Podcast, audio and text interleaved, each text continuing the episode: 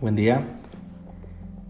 En el proyecto de filosofía, ciencia, literatura, teología, bibliotecas, investigación, el día de hoy abordamos una idea en torno a qué es la realidad, qué entendemos por realidad, cómo sabemos y qué certeza podemos tener acerca de la veracidad de la realidad misma.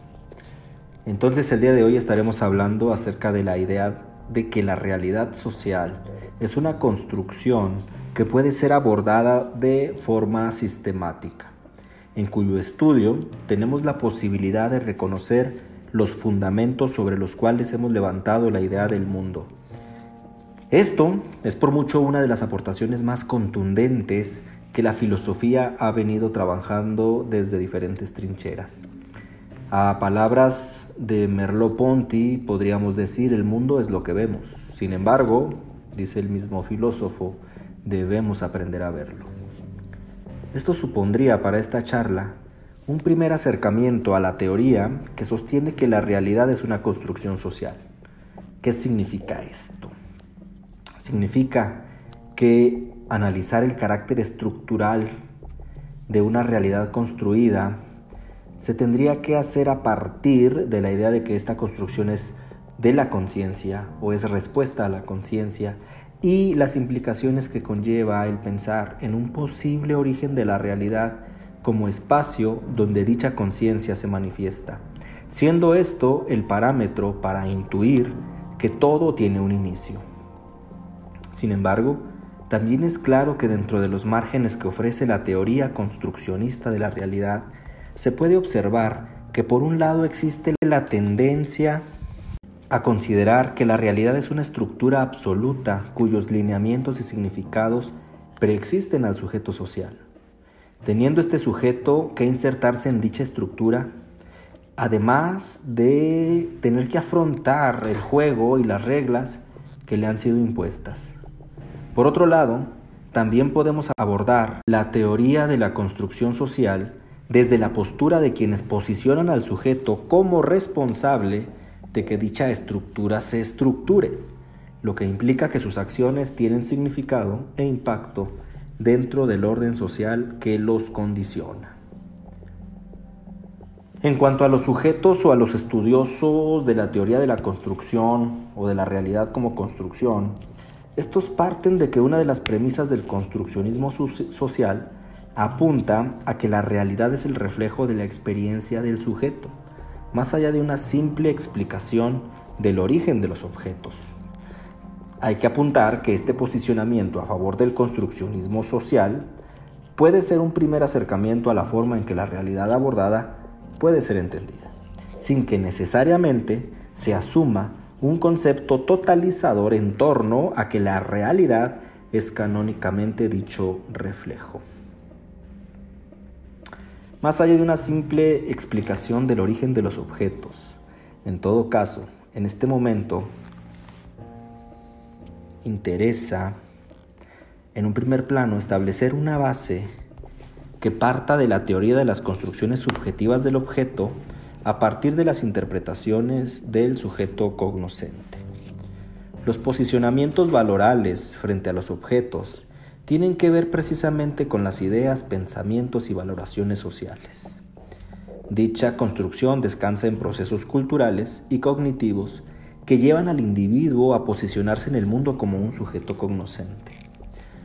Siguiendo a la autora Luz Gaubeca en su libro Crítica al constructivismo y al construccionismo social, ella dice que uno de los principios del constructivismo radical sentencia que la función de la cognición es adaptativa y sirve a la organización del mundo experiencial del sujeto, no al descubrimiento de una realidad ontológica objetiva. Sin embargo, nosotros también sostenemos que el estudio de la existencia de los objetos tiene su origen desde los presocráticos. Sabemos también por la historia griega que los presocráticos advierten que el mundo por completo estructurado existe de manera independiente a cualquier ser humano cognoscente que lo experimente. También, según los griegos, existe la idea en el estudio de los significados de lo real y el mundo de las cosas, de que el ser humano debe asumir la tarea de descubrir cómo es ese mundo real y su estructura. Este último pensamiento estaría definitivamente en una, en una severa duda, eh, una duda compleja. A diferencia del constructivismo, en donde una de las principales tesis, siguiendo también a, a Ernst von Glasfer en su libro Introducción al Constructivismo Radical, que el conocimiento no se recibe de manera pasiva, ni a través de los sentidos, ni por medio de la comunicación. Por el contrario, el autor dice que el conocimiento es construido de manera activa por el sujeto cognoscente. Otra cuestión que aborda este autor es que ya no interesa que el conocimiento deba ser una representación del mundo en sí mismo, sino que lo que importa es que aquellas construcciones conceptuales que se denominan conocimiento sean viables en el mundo experiencial del sujeto cognoscente. Sin embargo, es importante señalar que en este sistema se corre el riesgo de asumir que la realidad es entonces un momento aparente develado por cuantos sujetos hay en el mundo. En ese sentido, no es posible pensar en una postura definitiva, no en el sentido de la representación de una realidad absoluta. Volviendo a Luz Gaubeca, a Luz María Gaubeca, el modo humano de conocer responde a que lo inteligible, lo abstracto, es captado a través de lo sensible. En una idea muy simple sabemos que los órganos de los sentidos captan los datos, los cuales permiten formar una imagen interna de la cual el intelecto abstrae algo de afuera. Luego el juicio, operación del conocimiento, de manera reflexiva capta la adecuación del intelecto con la cosa. En ese sentido tenemos uno de los criterios de verdad positivista. Mm, verdad es toda aquella adecuación del objeto al pensamiento. En efecto, una postura construccionista sostiene la idea de un dualismo que obliga a suponer que la realidad se incorpora a la razón a partir del uso de los sentidos. Aquí hay un enfoque que ubica a los sentidos como elementos que proveen de datos a la razón. Según esto, según esto que acabamos de decir, es difícil pensar en un posicionamiento activo del sujeto frente a la realidad que lo supera, donde dicha construcción responde a procesos históricos que el sujeto mismo es incapaz de reconocer en su cotidianidad. Sin embargo, es preciso continuar con la idea de la construcción social de la realidad, pero ahora siguiendo las aportaciones de autores que superen esa posición, esa también esa suposición de que el sujeto social es pasivo frente a la realidad inmediata que le acontece. Para ello valdría la pena revisar aportaciones teóricas de Berger y Luckman, de Merleau-Ponty y del mismo sociólogo francés Pierre Bourdieu. En cuanto a los primeros, Berger y Luckman, estos presentan un tratado sobre la construcción social de la realidad.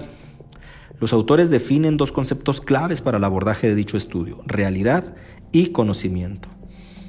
Por realidad entienden que es una cualidad que pertenece a fenómenos que se reconoce que posee el ser mismo, de manera independiente de nuestra voluntad. Es decir, se entiende entonces que el conocimiento se establezca como la certeza de que los fenómenos son reales y que ellos poseen características específicas.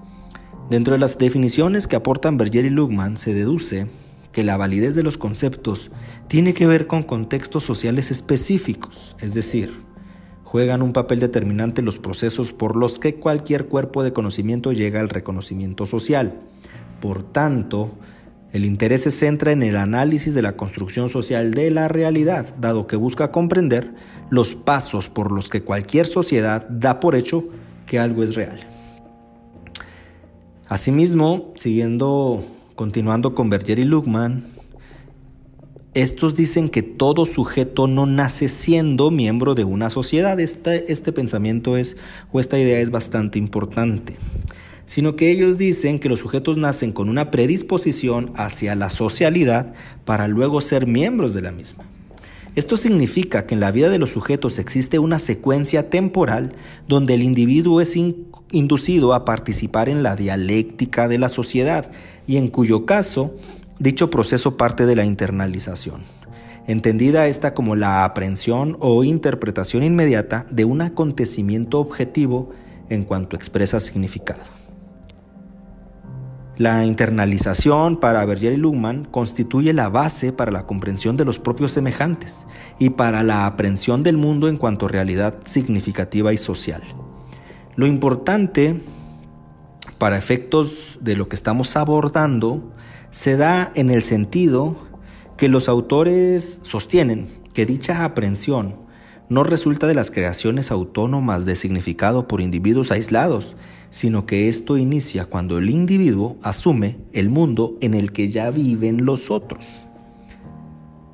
Eh, citando textualmente a Berger y Luckman en su libro La construcción social de la realidad, en la página 166, leo de manera textual. Todo individuo nace dentro de una estructura social objetiva en la cual encuentra a los otros significantes que están encargados de su socialización y que le son impuestos. Todas las identificaciones se realizan dentro de horizontes que implican un mundo social específico. Esto significa que el individuo no solo acepta los roles y las actitudes de otros, sino que también acepta por completo el mundo interpretado por los otros sujetos. Dicen Berger y Luhmann que el yo en ese, se convierte en una entidad reflejada. Eh, y este yo, esta identidad, entidad reflejada, lo que refleja son justo las actitudes que primeramente adoptaron para con él los otros, los otros sujetos significantes. Esto implica que esto no es un proceso mecánico y unilateral, sino que esto entraña, a decir de los autores, una dialéctica entre la autoidentificación y la identificación que hacen los otros. Por su parte, Merleau-Ponty, en su libro Fenomenología de la Percepción, hace una crítica a la manera tradicional de conocer la realidad, y es que propone que el individuo que percibe el entorno unifica el espíritu mental cognoscente con la materialidad del mismo individuo y del entorno, pero el entorno y la experiencia con este no es el que causa los conocimientos, ni la percepción es quien genera orden forma y estructura, sino que es una retroalimentación alternada entre la percepción y el entorno, entre el sujeto que percibe al objeto, ya que ambos, tanto sujeto como objeto, de manera simultánea generan y arrojan datos que van ordenándose conforme se generan más experiencias y más intercambios con el entorno. Dice Merleau-Ponty que todo, absolutamente todo cuanto percibimos, no referencia en modo alguno términos absolutos, simplemente hace referencia a la forma en que nos relacionamos con el mundo, con las cosas, con los objetos. Y si la explicación justo se centra en las cualidades, estas no tienen lugar sino solo como elementos de una configuración espacial. Por tanto, no son elementos de la conciencia, sino simples propiedades de los objetos. Merleau-Ponty señala que el flujo de información del exterior se organiza y cada percepción, cada o cada cosa que percibimos de los objetos o del objeto integra una significación.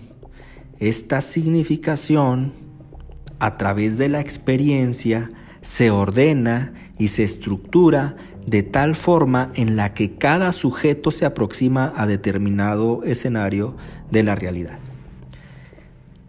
Una idea importante que se desprende de los estudios de Merleau-Ponty es que no hay informaciones unívocas allá en el mundo que deban interpretarse o reconocerse de una sola forma como lo indicaba la tradición, la tradición em, kantiana sino que las significaciones serán variadas y ordenadas respecto a la experiencia generada en tal o cual percepción según tal o cual sujeto.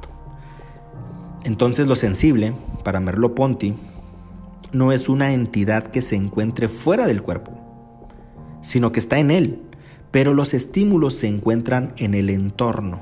Es ahí donde se genera una síntesis muy interesante, ya que uno no evoca a otro, ni existen tampoco, dice Merleau-Ponty, fotografías como copias del mundo, porque ello eliminaría las dificultades del entendimiento entre unos y otros. Y si algo tenemos en el mundo es justo esas dificultades de percepción entre todos los sujetos. Esto significaría, vamos, que todos veríamos lo mismo.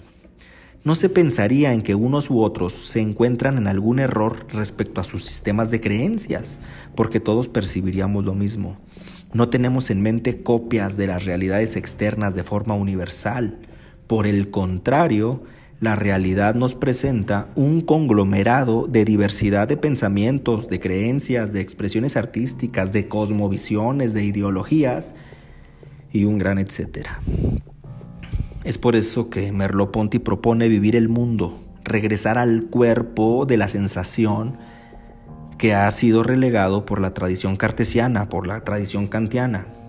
Erradicar, dice Merleau-Ponty, erradicar el prejuicio de un cuerpo vacío sin sentir, ya que la sensación es la que nos aproxima al fenómeno, no para entregarnos datos sobre el entorno, sino por la comunicación que se genera entre la percepción del sujeto con el objeto y que a partir de ella, de esa percepción, se genera un aprendizaje de significaciones que se vuelven más complejas conforme tenemos más interacciones con el paso de la historia cultural justo de dichas experiencias. Dice, dice Merleau-Ponty, volver al mundo vivido, más acá del mundo objetivo, devolver a la cosa, al objeto, su fisionomía concreta, a los organismos su manera propia de tratar el mundo, su inherencia histórica a la subjetividad, volver a encontrar los fenómenos, el estrato de experiencia viviente a través de la que se nos dan el otro y las cosas. Dice el autor, despertar de nuevo la percepción y desbaratar el ardid por el que ésta se deja olvidar como hecho y como percepción. Dice también Merleau-Ponty que el contacto de nosotros mismos con nosotros mismos se hace siempre a través de una cultura, por lo menos a través de un lenguaje que es recibido desde fuera y que orienta al conocimiento de uno mismo. Esto implica que nadie puede creer sino en lo que reconoce por verdadero interiormente. Y al mismo tiempo nadie piensa o decide si no ha tomado en cuenta las relaciones con los otros y las orientaciones hacia, hacia las opiniones comunes. Sin embargo, todo ello parte de la forma en que podemos tener certeza del hombre así como logramos percatarnos de la existencia de las cosas a través de la percepción. Para Merleau-Ponty, los otros hombres jamás son solo espíritu y explica que se conoce a los hombres a través de sus miradas, a través de sus gestos, a través de sus palabras, en resumen, a través de su cuerpo. Asimismo, el autor explica que no puede reducir al otro a su cuerpo, puesto que es en el cuerpo animado donde se ponen de manifiesto todo tipo de intenciones, acciones o propósitos que dejan memoria justo en el otro y a través de lo cual se puede dibujar la figura moral. Es indiscutible lo que el autor señala al respecto, puesto que finaliza argumentando que finalmente no se puede disociar a alguien de su silueta, de su tono, de su acento, es decir, vemos al hombre desde fuera. Todo esto supone una relación estrecha en las valoraciones y representaciones que los sujetos construyen, dando así significado a la realidad construida y que asumen como algo dado. En este último sentido, el proceso de aprehensión de la vida cotidiana implica que los sujetos la asumen como una realidad ordenada.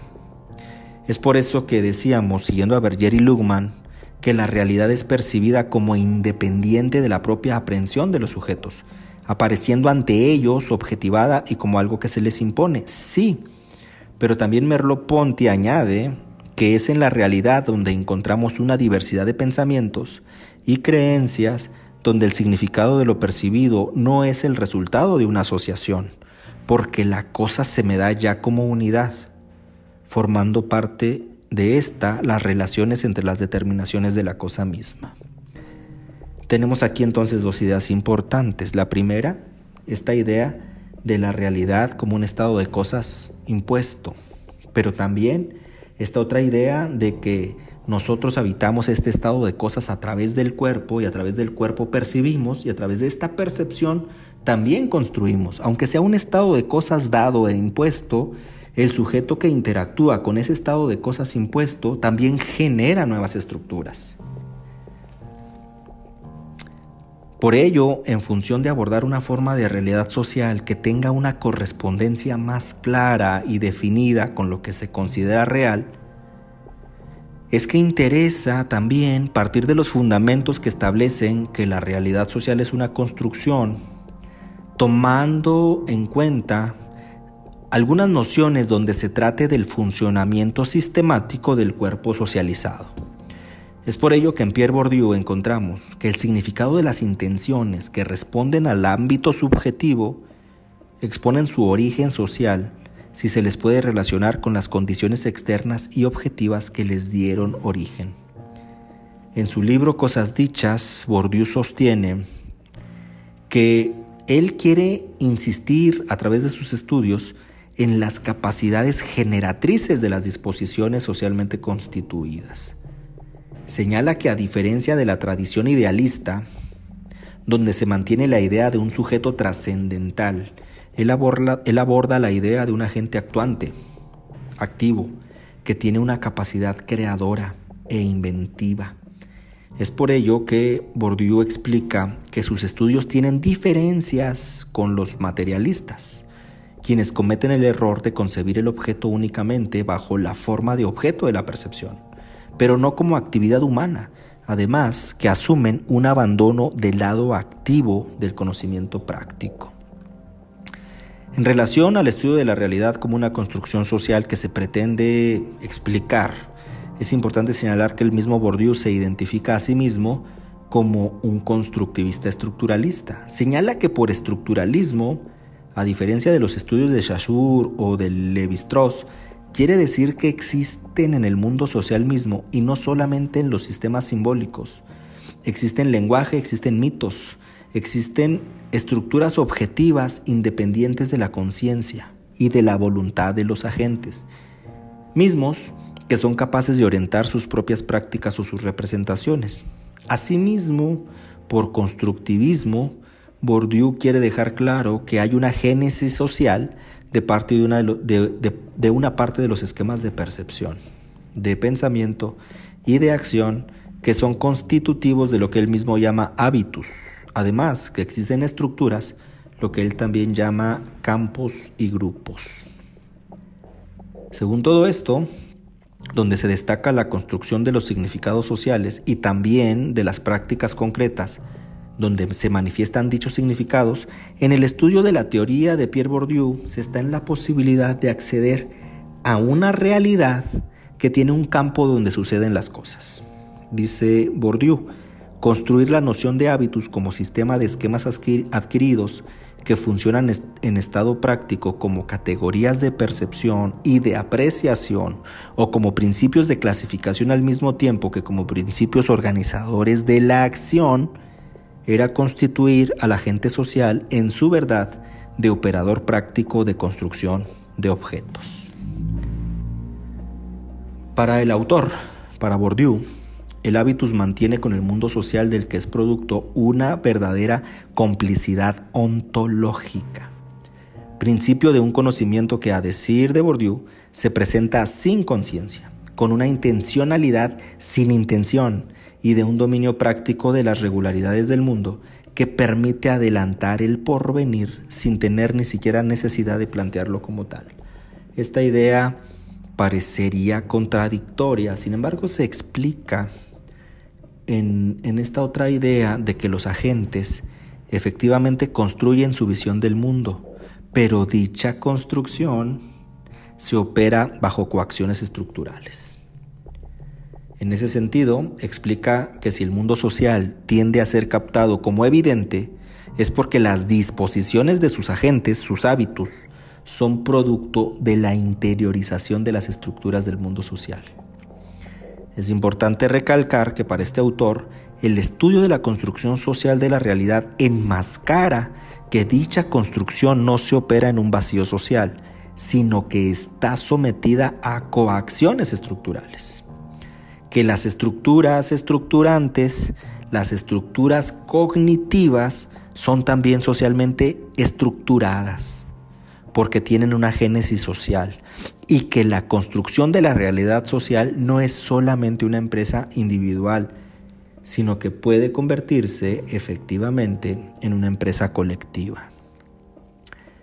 Según lo anterior, las representaciones de los agentes varían según su posición y los intereses que se asocian a ello, puesto que se sabe, según lo sostiene Bourdieu, que el hábitus funciona como sistema de esquemas de percepción y de apreciación, ya que es en este donde se esquematiza la producción de prácticas, así como de percepciones y apreciación de las mismas prácticas. Y en ambos casos, dichas operaciones expresan la posición social en la cual se ha construido. En síntesis, reconocemos como un, como como un argumento del cual podemos partir como número uno, que la realidad es una construcción social. Número dos, que los sujetos son coaccionados, son obligados, son dirigidos, son condicionados, son estructurados a vivir, a responder, a integrarse, a aprender, un mundo social ya estructurado, ya dado y que tiene que ser asimilado como tal. Número dos, que los sujetos perciben el mundo a través del cuerpo y que es a través de las sensaciones, no solo la adquisición de datos del entorno, sino la construcción también de significados. Se da en este sentido una priorización a la forma en cómo el cuerpo es socializado.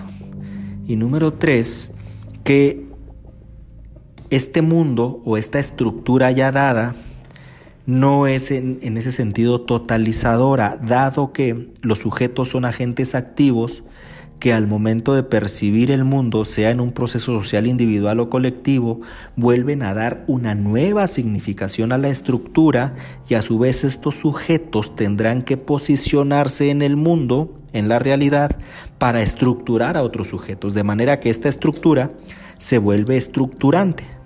Es decir, la estructura tiene una génesis social, tiene un origen social. Por tanto, es una realidad ya dada, pero también esta estructura se vuelve un mecanismo estructurante por medio del cual todos los demás sujetos, sobre todo las nuevas generaciones, tendrán que entender el mundo como otros lo pensaron y sistematizarlo a través de su propio cuerpo. La idea general de la construcción de la realidad, de la construcción social de la realidad, es una idea compleja. Sin embargo, es básica para entender las relaciones de poder, las relaciones simbólicas, las relaciones discursivas, lo que el hombre construye por ser, por ser ser humano dentro de una estructura, para así poder a su vez generar mecanismos de interacción, pero también mecanismos de conocimiento en torno a qué es la realidad. Si la gran pregunta, si la gran pregunta sigue siendo ¿qué es la realidad? La respuesta sintetizada a todo este discurso es que justo la realidad es una construcción social, que esta estructura coacciona a los sujetos, pero que los sujetos son agentes activos en la reestructuración de la estructura. La estructura estructurante. Muchas gracias. En nuestra siguiente charla estaremos hablando entonces de cómo se manifiestan y desarrollan las relaciones de poder dentro de las estructuras, qué es la génesis del poder. Gracias y hasta luego.